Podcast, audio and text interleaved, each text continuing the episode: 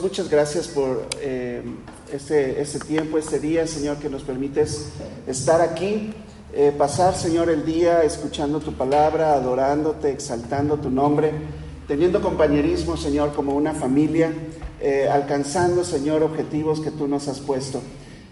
gracias, Señor, por permitirnos participar y gozarnos también en esto. Te damos gracias también, Padre, por tu presencia en nuestras vidas desde el primer momento en que tú eh, nos rescataste, tuviste misericordia de nosotros, has derramado gracias sobre cada uno de los que estamos aquí.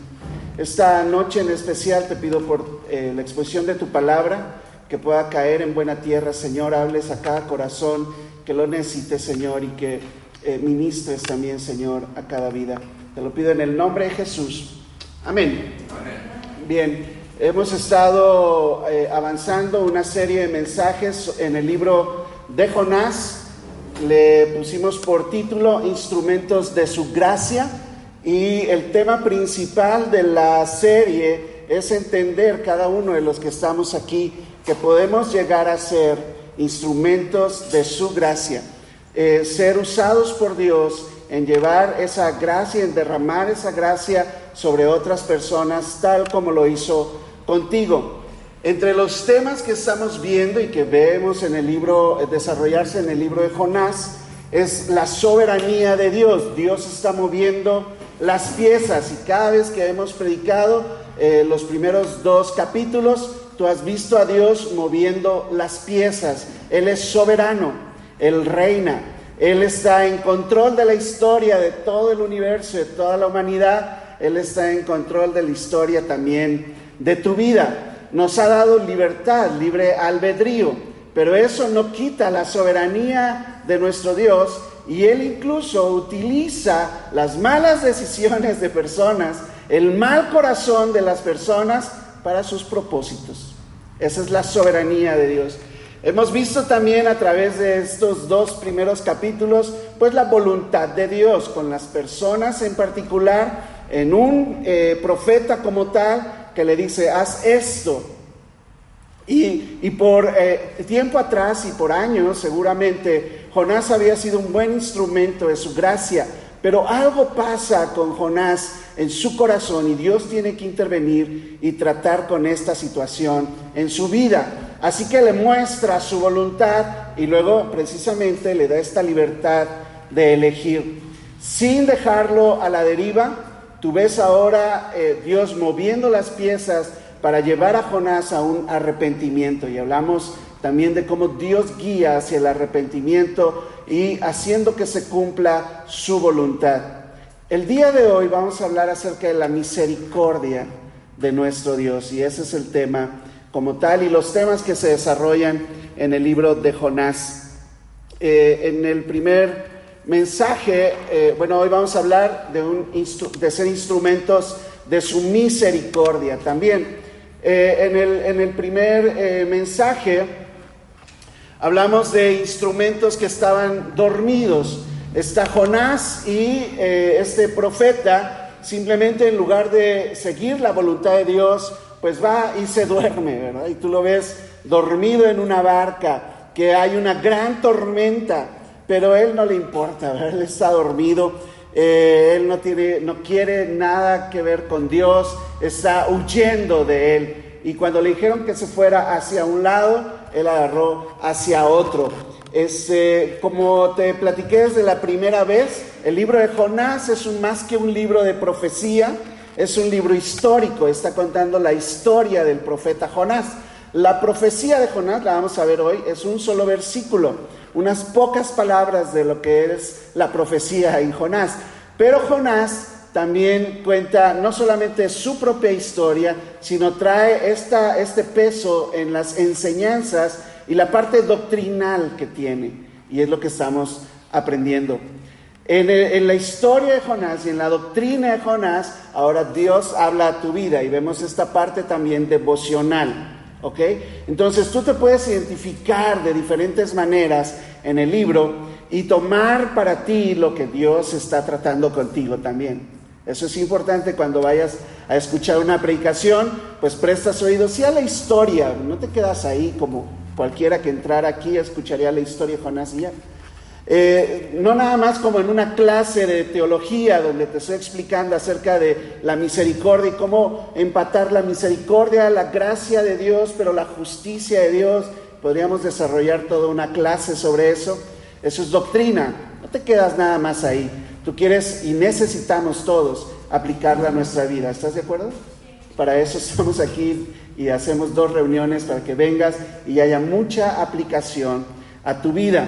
Bueno, eh, Jonás tiene toda esta carga, eh, tiene tipología y Jesús también la utiliza y dice, así como la señal del profeta Jonás, esa es la que van a ver. Así como Jonás estuvo tres días y tres noches en el vientre del pez, pues esa es la señal, y está hablando de su propia muerte y su propia resurrección. Es alguien que toma un, tipo de Cristo, ¿ok? Y lo vamos a seguir desarrollando el día de hoy. Pero eh, en el primer mensaje hablamos de estos instrumentos dormidos, sí rescatados por Dios, pero que tienen sueño, están dormidos. Y, pasa el tiempo y Dios les dice que hagan cosas, que se arriesguen a hacer algo y simplemente en rebeldía no lo hacen. En el segundo mensaje hablamos de ser instrumentos entonces rescatados. Y Dios nos rescató de nuestra rebeldía eh, y nuestra entrega a las cosas que no convienen para Dios, de ahí nos sacó Dios, ¿verdad? Y también eh, cuando ya hemos sido cristianos y tú de repente te rebelas, ¿a alguien le ha pasado eso? Nada más a mí, que fue cristiano y se rebeló. Bueno, te da pena alzar tu mano, ¿verdad? Yo sé. Pero eh, en algún tiempo todos hemos pasado por cierta rebeldía ante Dios y, y es de ahí donde Dios nos vuelve a rescatar. Lo explicamos en el discipulado. Dios trata contigo ahora como un padre trata con un hijo. Y si el hijo se pone rebelde, el padre entonces tendrá que utilizar con amor la disciplina. Y Dios disciplina a quien toma por hijo. Y entonces te atrae otra vez con sus cuerdas de amor, dice un pasaje, ¿verdad? Y te vuelve a traer y te perdona de pura gracia, simplemente porque Cristo murió en tu lugar. Y Él ahora ha derramado su amor en tu corazón y Él te rescata. Y hablamos de eso la vez pasada. El día de hoy vamos a hablar de, ser instrumentos también de misericordia. Y mientras vas a Jonás capítulo 3, si quieres ir ahí en tu Biblia, no va a aparecer en las pantallas, Jonás capítulo 3, vamos a leer el capítulo. Mientras vas a Jonás capítulo 3, déjame introducir este tema y vamos a hablar acerca de que las pruebas nos llevan a conocer el poder y la misericordia de Dios.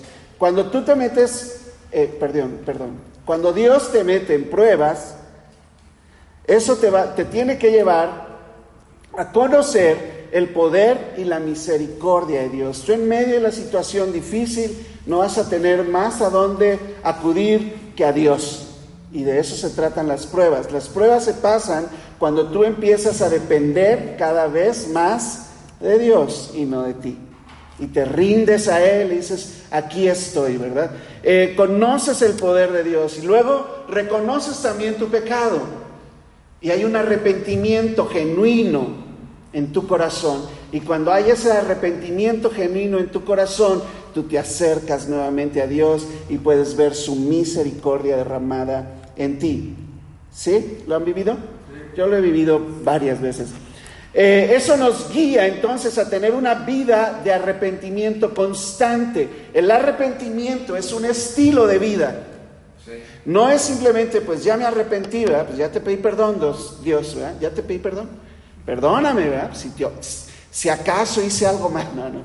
Así no se arrepiente uno, ¿verdad? Uno llega derrotado ante Dios, le dice, yo no puedo más es mi culpa, es mi pecado, ayúdame, ¿verdad? Y entonces con esa sinceridad en nuestro corazón vivimos constantemente una vida arrepentida, donde ya no vivo yo, vives tú, Señor. Y, yo quiero ser cada día más como tú, ayúdame, ayúdame en mi necesidad, ayúdame en ese problema, en aquel, aumenta mi fe.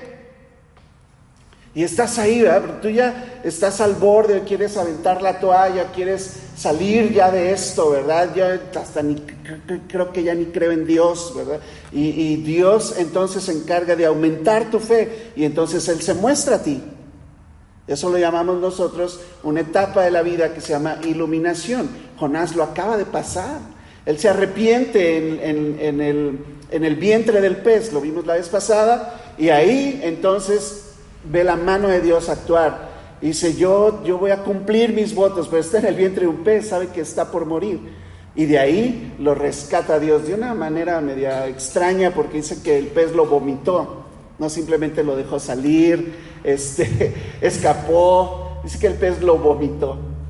Este, es toda una tipología, tú sabes, los peces es el mundo, el mar es el mundo, y entonces sale él de ahí y es rescatado por Dios. Ahora es un instrumento rescatado por Dios, pero él puede ver este momento de iluminación donde Dios interviene para rescatarlo en su vida.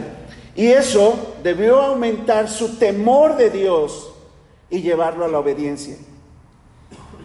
Todo es un proceso y todo seguramente hemos pasado por él, donde tú estabas rebelde, te arrepientes, Dios interviene mostrándose a ti, te rescata, te muestra su gracia, su misericordia, y luego entonces aumentas tu temor de Dios y vas y estás listo para obedecer y estás listo para el ministerio.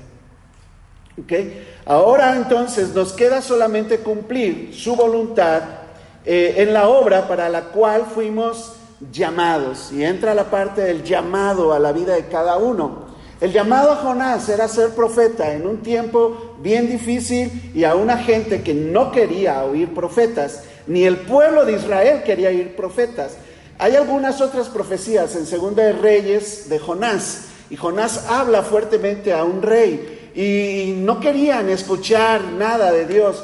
Y luego Dios lo envía a un pueblo que ni siquiera es pueblo de Dios, es un, es un pueblo gentil al norte, eran terribles, ya te lo había comentado, eran salvajes, eran, eh, no tenían misericordia para nada. Eh, cuando tomaban a un prisionero, pues lo degollaban poco a poco, ¿verdad? O les quitaban la piel, los desollaban, aún vivos. Eh, hacían que sus familiares arrastraran sus cuerpos por las calles. Los hacían unas varas largas, le sacaban punta como un lápiz y luego lo metían Ah, ¿cómo, ¿cómo, decirlo sin ser? Bueno, es que así era, ¿verdad? Este, lo atravesaban desde abajo, no sé cómo decirlo, hasta que salía el palo por la boca y los ensartaban así y los elevaban. Esa era la forma de morir en manos de los ninivitas, de los sirios. Y a esas personas es a las que Dios hace un llamado a Jonás, le dice, ve a ese pueblo Ve a ese pueblo. Muchos de nosotros hemos recibido diferentes llamados, hemos recibido diferentes dones y hemos sido llamados a usarlos. Servir como un instrumento de su gracia para el mundo entero es el mensaje principal en Jonás y es para nosotros en nuestros días. ¿Estás de acuerdo? Dios nos lleva entonces de la mano a través de un proceso de tres pasos si vamos a ser instrumentos de su gracia, instrumentos de misericordia para este mundo, llevando su mensaje, entonces Dios se va a pasar por estos tres pasos. ¿Estás listo? Todos vamos a estar pasando por ahí constantemente, no es que ya pasé una vez, todos estamos constantemente pasando por ahí. El primero es restaurados por su misericordia. Y ese es el primer paso en nuestra vida. ¿Ok? Luego vamos a ser reenviados con su mensaje. Y es importante el reenviados, ahorita vamos a ver. Y luego reconocidos por su mirada. Son nuestros tres puntos de esta noche. ¿Estás listo? Sí. Bien, vamos entonces al primero. Somos restaurados por su misericordia al pasar por las pruebas. Al pasar tú por las pruebas, somos restaurados por su misericordia. Eh, voy a leer entonces, eh, te dije, el capítulo número 3 y lo vamos a ir viendo punto por punto. Dice eh, el capítulo 3 de Jonás, vino palabra de Jehová por segunda vez a Jonás, diciendo, levántate, ve a Nínive, aquella gran ciudad, y proclama en ella el mensaje que yo te diré. Y se levantó Jonás y fue a Nínive, conforme a la palabra de Jehová, y era Nínive ciudad grande en extremo, de tres días de camino. Y comenzó Jonás a entrar por la ciudad, camino de un día, y predicaba diciendo, de aquí a cuarenta días Nínive será destruida. Y los hombres de Nínive creyeron a Dios y proclamaron ayuno y se vistieron de silicio desde el mayor hasta el menor de ellos. Y llegó la noticia hasta el rey de Nínive y se levantó de su silla, se despojó de su vestido, se cubrió de silicio y se sentó sobre ceniza.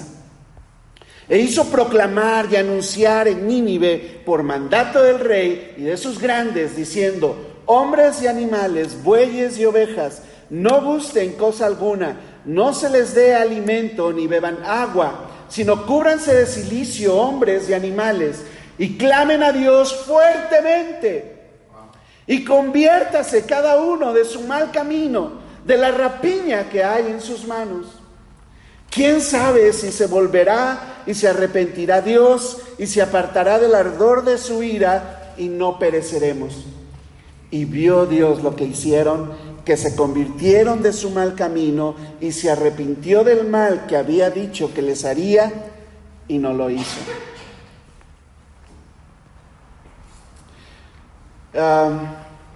empieza este capítulo hablando otra vez, haciendo un segundo llamado a Jonás y le dice, vino palabra de Jehová por segunda vez a Jonás. Dios es especialista en segundas oportunidades. Lo ves una y otra vez a través de la Biblia, dando segundas oportunidades. Aun cuando la gente se revela contra Dios, Dios vuelve otra vez y vuelve otra vez. Hay todo un capítulo en Nehemías, Nehemías capítulo 9, y está Nehemías orando por su pueblo y hace una, un resumen, un recuento de cuántas veces Dios perdonó a su pueblo. Una y otra vez, dice, ellos se rebelaron y tú en tu amor no los destruiste. Y cada vez que ellos se volvían, tú, los volví, tú te volvías a ellos, ¿verdad? Con amor, con misericordia. Dios es especialista en eso. Nunca se cansa. Dice que sus misericordias son nuevas cuando. Tú te lo sabes, cada mañana. Ahí está Dios esperándote. Cuando tú estás en medio del problema, de la dificultad, de tus pensamientos que, rondan por tu cabeza, Dios está ahí esperándote para darte una segunda oportunidad, para volver a comenzar. Él se especializa en esos nuevos comienzos cuando la persona se arrepiente. Eso es una buena palabra para ti, es un buen mensaje que llevarle a las personas, es un buen mensaje que darle a alguien que se ha alejado de Dios y que muchos regresan aquí a esta iglesia, vienen de otras iglesias.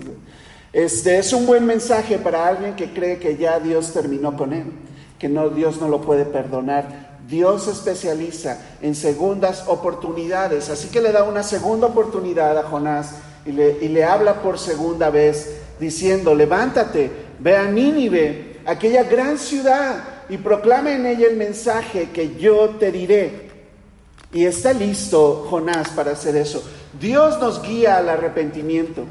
Es trabajo de Él el amarnos y llevarnos a, ese momento de arrepentimiento en nuestras vidas. Él nos guía hacia el arrepentimiento. Cuando viene la culpa a tu mente, ese no es Dios. También lo explicamos en el discipulado. Cuando viene la culpa, es que yo, ¿verdad? Este, estoy haciendo mal y eso no te va a llevar a ningún lado. Eso te aleja, eso te deprime. Pero el reconocer lo que estamos haciendo mal delante de Dios, eso te guía al arrepentimiento y provoca un, nuevo despertar en ti. Así que no te culpes de las cosas, busca a Dios porque Él te va a guiar al arrepentimiento. Él lo declaró así, eh, eh, bueno, está 2 Corintios 7:10, dice, la tristeza que es según Dios, esa es la que produce arrepentimiento para salvación, de que no hay que arrepentirse de esto que está pasando. Dice, pero la tristeza del mundo, esa es la que produce muerte. El más interesado en tu arrepentimiento es Dios. Dios estuvo interesado en el arrepentimiento de Jonás. Él movió las piezas para que todo sucediera de esa manera y Jonás se humillara y reconociera el mal que había hecho en su decisión. Esa es la tristeza que es según Dios, esa te guía hacia el arrepentimiento.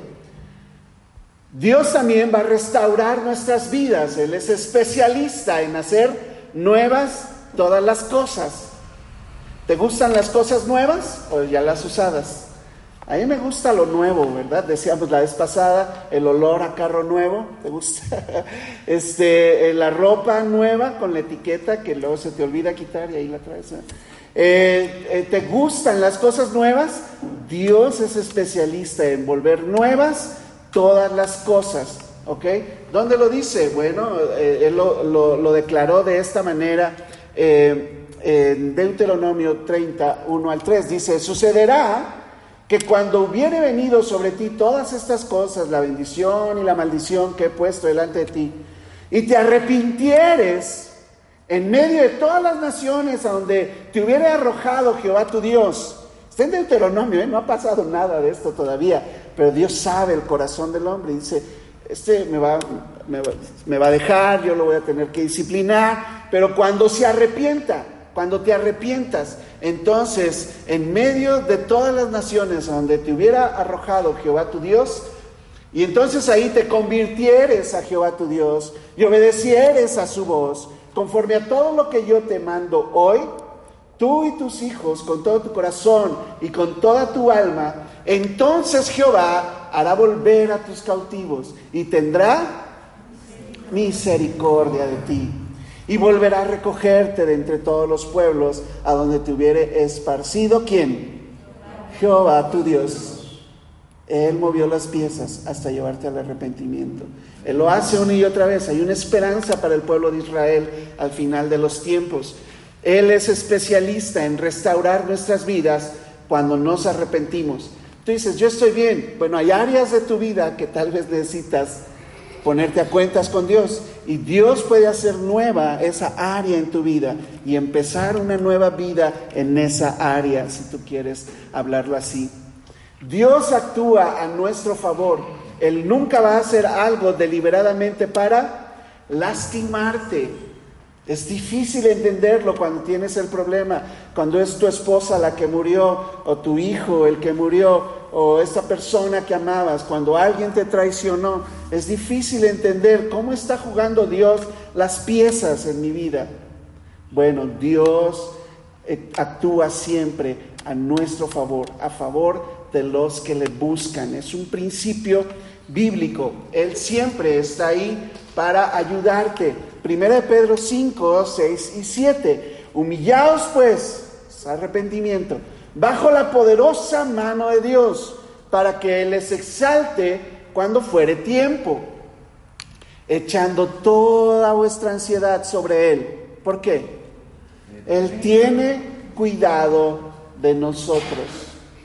Bueno, Él dice de vosotros hacia ustedes, pero Él tiene cuidado de nosotros, ese es el principio. ¿Lo tienes? Él tiene cuidado de ti, si lo quieres aplicar así, Él tiene cuidado de ti. Si alguien tiene cuidado de ti es Dios. Él está más interesado que cualquiera de los que estamos aquí en ti. Dios está más interesado en y Él lo puede hacer. Él te cuida. Las pruebas nos llevan a conocer el poder y la misericordia de Dios. Dios siempre nos guiará al arrepentimiento, restaurará nuestras vidas y actuará a nuestro favor si somos humildes ante Él y le permitimos tomar parte en nuestra vida. Así está ahora Jonás, dispuesto a hacerlo, ¿verdad? Le dan una segunda oportunidad, un nuevo llamado. Para ser instrumentos entonces de su misericordia, primero nos hace pasar por pruebas. Luego nos envía a llevar ese mensaje de salvación a todas las naciones. Somos ahora reenviados con su mensaje. Si alguna vez se había Dios enviado a, a dar el mensaje y habías dejado de hacerlo, bueno, Dios vuelve a darte una segunda oportunidad cuando tú eres humilde. ¿Ok? Eso lo hacemos al predicar en obediencia. La obediencia a Dios está ligada al ministerio. ¿Estás de acuerdo? La obediencia a Dios está ligada al ministerio. Tú no puedes ministrar con la bendición de Dios si Dios no te envió? Si tú crees que Dios está contigo, pero no era así. Si Dios te dijo una cosa y tú estás haciendo las contrarias, aunque sea muy espiritual lo que tú pretendes hacer, Dios no va a estar ahí, no va a estar contigo y nada te saldrá bien. Pero cuando es en obediencia a Dios, Dios te respalda, no tu barrio. ¿eh? Dios te respalda. Y yo quiero eso en mi vida. Si Dios me va a reenviar con su mensaje y me da oportunidades una y otra vez, yo quiero aprender a ser obediente a Dios en todo. Y ese es el, objetivo de nuestro discipulado, enseñarte a obedecer a Dios en todo. Vuelve a repasar tus, tus, tus lecciones, ¿verdad? Mira lo que hace Jonás. Se levantó Jonás, como la vez pasada, pero esta vez sí fue a Nínive. Y fue a Nínive, conforme a la palabra de Jehová. Y era Nínive, ciudad grande en extremo, de tres días de camino. Y comenzó Jonás no sabía cómo iba a reaccionar la ciudad. Él sabía que muy probablemente iba a acabar muerto ahí también, pero él obedece a Dios. Y dice que comenzó a entrar por la ciudad, camino de un día, iba un día caminando y predicaba diciendo, escucha las palabras, es la única profecía de Jonás, de aquí a 40 días Nínive será destruida. No, les dijo, eh, de aquí a 40 días Nínive podría ser destruida. No, se los declaró tal y como se lo dijo Dios. Eso es un discipulado. Eh, aprendemos tal y como te lo enseñamos, así queremos que lo hagas. Lo que hablaba Roberto en la mañana, ¿verdad? Que lo querían evangelizar unos chavitos encima. Pues es que eh, eso es lo que hemos enseñado siempre. Tú debes de estar listo, preparado, ¿verdad? Y la primera pregunta es checar si mides, ¿verdad? Metes la mano ahí a ver si, recibió a Cristo o no, si sabe exactamente, si no, hay que, hay que confirmarlo. Eso, ¿eh? este, estuvimos evangelizando con Lori esta semana y dos de los cuatro chavitos dijeron que eran cristianos, ¿verdad, Lori? Y cuando tanteamos el agua, pues nada que ver con que no eran cristianos, nada que ver. Y entonces les presentamos el plan. Eh, así como te hemos enseñado, así queremos que lo hagas. Es importante, porque si te dan una orden, la debes de cumplir tal y como se te dice. ¿Ok? Hacer la voluntad de Dios. Uno aprende a hacer la voluntad de Dios estando bajo autoridad. Lo explicaba con dientes azules. Los hombres que son líderes de su hogar aprenden a estar bajo autoridad y no solamente tener la autoridad. Estando tú bajo autoridad, aprendes a obedecer a Dios. En tu casa, si te mandan a hacer algo, lo tienes que hacer tal y como se te dijo. ¿Por qué? Nada más porque a él se le ocurrió. Te están enseñando, si estás en un hogar cristiano, te están enseñando a obedecer a Dios. En la iglesia, si tienes un líder y el líder te dice, así quiero que lo hagas, tú así lo haces. ¿Por qué? Nada más porque pues así lo quiere él y ya ves cómo se pone, si no lo haces. Este no, te está enseñando a obedecer a Dios de esa manera. Ellos representan en ese sentido a Dios en tu vida. El esposo representa a Dios en la vida de la esposa y de los hijos también. Es la gran responsabilidad de la que hablábamos el día de dientes azules. Eh, él predicaba diciendo, de aquí a 40 días Nínive será destruida. Es una fuerte acusación contra los ninivitas. Ellos podían haberlo matado este, de la forma en que te dije, pero no, ¿verdad? Los hombres de Nínive creyeron a Dios. Tú no sabes cómo cómo Dios va a actuar. Lo único que tenemos que hacer es ser obedientes. Ser obedientes es lo importante, es lo que te toca en el llamado, es ser obediente. Los resultados se los dejamos a Dios y gloria a Dios por los resultados, no para mí. Los hombres de Nínive creyeron a Dios, eso es un gran milagro. Es una, también es una tipología de que después de la muerte y resurrección de Cristo, el Evangelio iba a llegar a los gentiles y los gentiles iban a creer, cosa que los judíos no creían, ni querían, como vamos a ver en el siguiente capítulo de Jonás.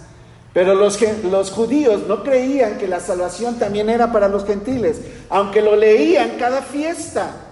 En cada fiesta leían Jonás, Hay una fiesta en especial, se me acaba de ir el nombre de la fiesta de los judíos, que desde ese tiempo, cuando se hacía la fiesta de los judíos, ellos leían el libro de Jonás. Y aún así, ellos no creían, cuando llega Jesús y, y se va Jesús, no creían que para ellos también era la salvación hasta que Dios tiene que mover las piezas con Pedro y Pedro abre el Evangelio hacia los gentiles. Es también una tipología de esto que iba a pasar. Los hombres de Nínive creyeron a Dios y increíblemente proclaman ayuno, se visten de silicio, desde el mayor hasta el menor de ellos. Cuando tú vives en la misericordia de Dios y tú experimentas pues la misericordia de Dios, es más fácil para ti saber que Dios puede tener misericordia de otra persona. Si la tuvo contigo, si la tuvo conmigo, seguramente la puede tener con cualquier persona. ¿Estás de acuerdo? Sí. Todos habíamos sido de lo peor, de lo peorcito, ¿verdad? No lo digo yo, lo dice la Biblia, no porque conozca todo lo que hacías antes. ¿eh?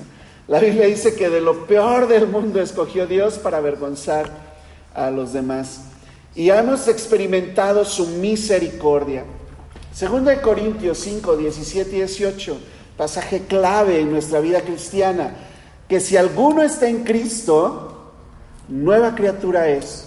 Las cosas viejas pasaron y ahí viviste y experimentaste la misericordia de Dios. Y aquí todas son hechas nuevas. Y todo esto proviene de quién? Dios. Dios, quien nos reconcilió consigo mismo por Cristo y tuvo misericordia de ti y te reconcilió por Cristo. Y nos dio ahora entonces el ministerio de la reconciliación. Y estos dos versículos están juntos, ya te diste cuenta, ¿verdad? Este, eh, de modo que si alguno está en Cristo, ese te gusta, te gusta mucho. Nueva criatura es, las cosas viejas pasaron, todas son hechas nuevas. Ahora hago lo que a mí se me pega la gana. El siguiente versículo es importante. Eso provino de Dios, te salvó y te rescató con un propósito. Nos dio el ministerio de la reconciliación. Eh, lo, que, lo que las iglesias necesitan hacer, todas las iglesias necesitan hacer, es cumplir su ministerio de reconciliación de mil maneras, de mil maneras. Este, necesitamos eh, organizarnos de alguna manera para no quemarnos y cansarnos en actividad tras actividad tras actividad. Por eso se necesita la participación de todos, porque si siempre somos los mismos que estamos participando, pues quemamos a la gente, ¿verdad?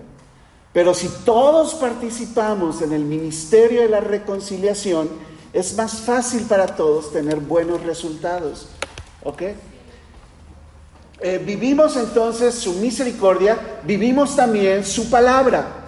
Ahora fue el mensaje que Dios le dio a Jonás, el mensaje que él llevó.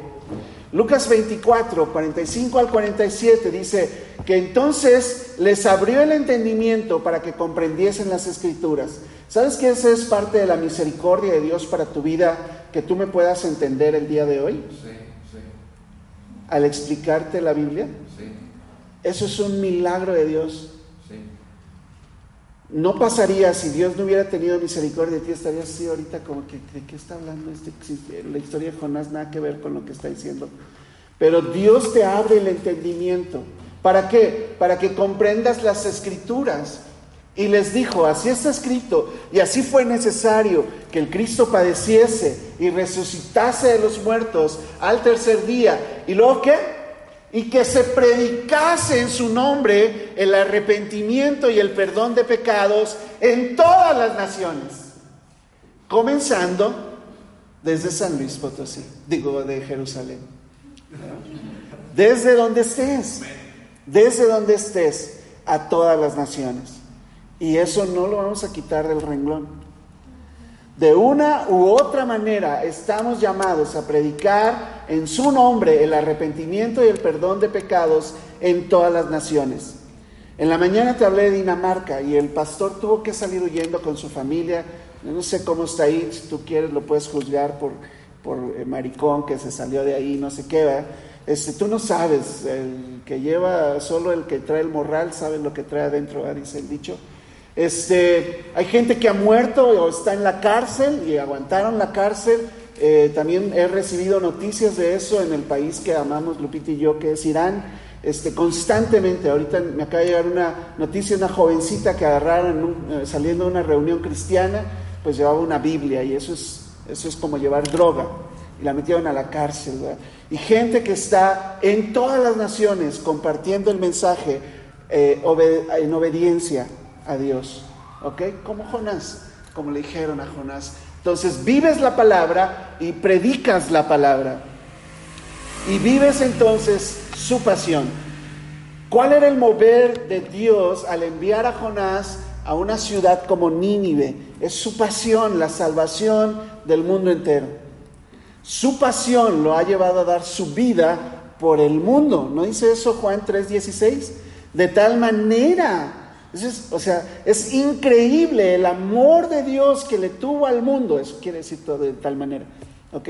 Es increíble el amor que Dios le tiene al mundo, que hasta dio a su Hijo. esa es su pasión. Y su pasión debe consumirnos en nuestra vida también. No importo yo, es la gente, tonto. ¿Verdad? Lo hemos, lo hemos platicado varias veces, en especial, yo se lo he dicho a Alfredo, ¿ah? ni tú ni yo somos los importantes aquí, los importantes es la gente. Y el ministerio es la gente. Y nos damos a la gente y me, me duele a mí, sí me molesto cuando la gente se este, tropieza por causa de otro. Es, válido ese enojo, porque estás, están manchando el nombre de Dios, están tocando el nombre de esta iglesia. Claro que me molesto, porque es, la paz, es por lo que Dios dio su vida.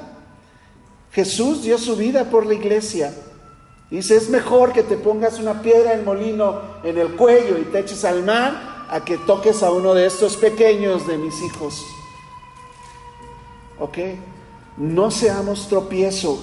Vive, vive la pasión de Jesús, muere por ello, muere por ello.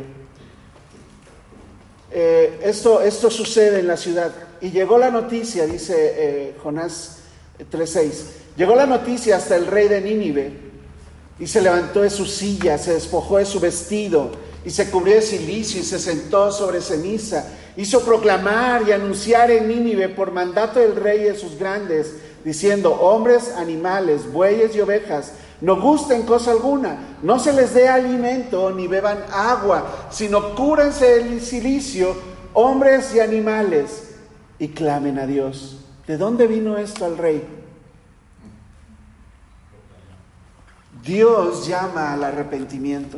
Es obra del Espíritu Santo el convencer de pecado. Ese es Dios actuando en el corazón de un ser humano cruel, salvaje, para ese tiempo. Porque unos años más adelante, Siria, o sea, los sirios, entran y toman Jerusalén, toman Israel y Jerusalén y se llevan a todos cautivos. Y los matan, algunos los matan y todo. A los pobres los dejan ahí, pues ahí quédense ustedes. A los que eran sabios y tenidos por dignos se los llevan, sabes la historia. Mm, duró un poco de tiempo, pero para este rey fue su salvación. Y clamen a Dios, dijo él, fuertemente, conviértase cada uno en su mal camino. Ahora, él había recibido la palabra de Jonás. ¿Y qué hizo él? Fue con autoridad, la dijo al pueblo. Y se convirtió también en un profeta. Eh, se convirtió también en un predicador de Dios. Ese rey ninivita Clamen a Dios fuertemente, conviértase cada uno en su mal camino, de la rapiña que hay en sus manos. ¿Quién sabe si se volverá y se arrepentirá Dios y se apartará del ardor de su ira y no pereceremos? Y viven tanto Jonás como el rey la pasión de Jesús. Romanos 5.8, mas Dios muestra su amor para con nosotros. ¿Cómo, ¿Cómo Dios demostró su amor para ti? en que siendo aún pecadores, Cristo murió por nosotros. Ese es el mover de Dios. Ese es el corazón que decía Luzma en la mañana. El corazón de Dios son las misiones. Ahí está, Romanos 5.8. Dios muestra su amor en que aunque la gente sea pecadora, Cristo murió por ella. Una vez que Jonás cumple la palabra de Dios, una vez que el rey se convierte y se convierte también en un predicador de la palabra, que están llevando ese mensaje, eh, ahora es reconocido por la mirada. Déjame hablarte un poquito de esto, reconocido por su mirada al permanecer en Cristo. Cada uno de nosotros debemos adoptar un estilo de vida de arrepentimiento que se demuestra con obediencia y temor de Dios. El último paso para llegar a ser instrumentos de su misericordia tiene que ver con la sinceridad de nuestro corazón. Y aquí es un tema entre tú y Dios. ¿Qué tan sincero eres tú delante de Dios? No delante de los que estamos aquí, no delante del pastor, eh, no delante de tu discipulador. Entre tú y Dios, ¿cuánta sinceridad hay? Porque de eso depende todo. No todo el que me llama Señor, Señor entrará en el reino de los cielos. Y, termina esa, esa frase diciendo que entonces son arrojados al lago de fuego. Yo creo que entonces no eran cristianos, esos que estaban, Señor, Señor, si en tu nombre, ¿verdad? En tu nombre, no sé qué. Dios mira el corazón, Dios mira el corazón. Fíjate cómo lo dice Jonás 3.10 y vio Dios lo que hicieron. ¿Qué fue lo que vio su corazón? Cuando oramos, cuando ayunamos, Dios está viendo la sinceridad, tu corazón. Y esa es la esencia del ayuno y la oración, que Dios vea tu corazón, la sinceridad. Él vio, vio Dios, dice, lo que hicieron, que se convirtieron de su mal camino y entonces cumplió su palabra si te arrepintieres, si se convirtiere tu corazón, yo no voy a traer mal sobre ti. Y él lo cumple aquí en Jonás, lo leímos en Deuteronomio, lo cumple Jonás con un pueblo que no es de él. Se arrepintió Dios del mal que había dicho que les haría y no lo hizo. Eh, parece una contradicción porque Dios no es hombre para que se arrepienta. ¿Te acuerdas de ese versículo? Bueno, es sencilla esa, esa cuestión. Cuando Dios habla de que Él se arrepintió del mal, lo dice varias veces la Biblia, eh, realmente está diciendo que había decidido hacer algo y al ver una reacción de arrepentimiento, entonces cumple su palabra y ya no lo hace. Lo dice la Biblia varias veces. En el contexto cuando dice que Dios no es hombre para que mienta, hijo de hombre para que se arrepienta, está hablando precisamente de la firmeza de sus promesas. Si Dios dijo algo, te lo va a cumplir. ¿Cómo lo está cumpliendo aquí? Si, si el pueblo se arrepiente, si se convirtiere su corazón, yo no les voy a hacer mal. Y Él les cumple la promesa. Y entonces dice y se arrepintió, o sea, cumplió al no hacer lo que había dicho que les haría. Y entonces no lo hizo.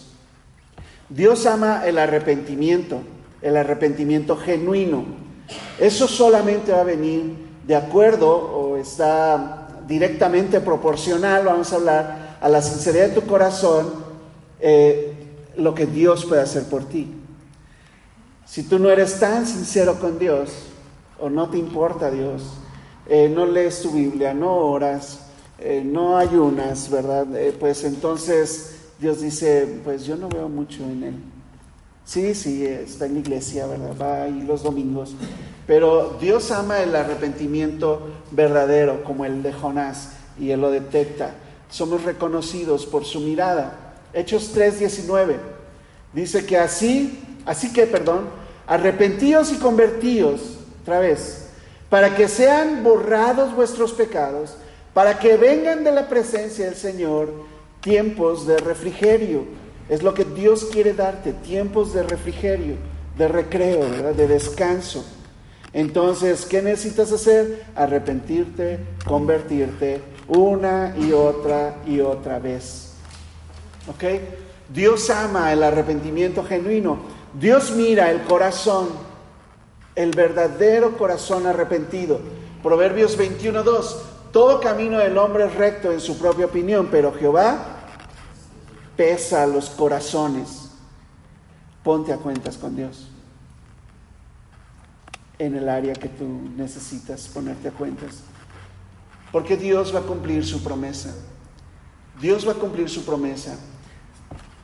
Dice Juan 15, 4 y 5, permanezcan en mí y yo en ustedes. Como el pámpano no puede llevar fruto por sí mismo si no permanece en la vid, así tampoco ustedes si no permanecéis, permaneciereis en mí. Perdón. Yo soy la vid, vosotros los pámpanos. El que permanece en mí y yo en él, ese lleva mucho fruto. Está directamente relacionado a tu corazón y el tiempo que pasas a solas con Dios, en tu relación con Dios. De acuerdo a tu relación con Dios, vas a llevar mucho fruto.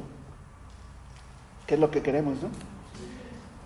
Que lleva gloria a su nombre, porque separado de mí, nada podéis hacer. Tal vez muchos logros aquí en la tierra, pero eso no impresiona a Dios. Y la verdad, a nosotros tampoco. a nosotros tampoco. Pero el que importa es Dios, ¿verdad?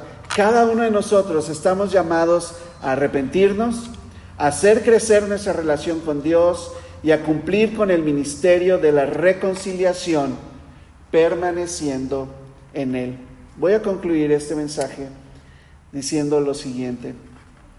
La misericordia de Dios es el hilo que encuaderna y une todos los libros de la Biblia. Tú ves la misericordia de Dios pasar desde el Génesis hasta el Apocalipsis una y otra vez.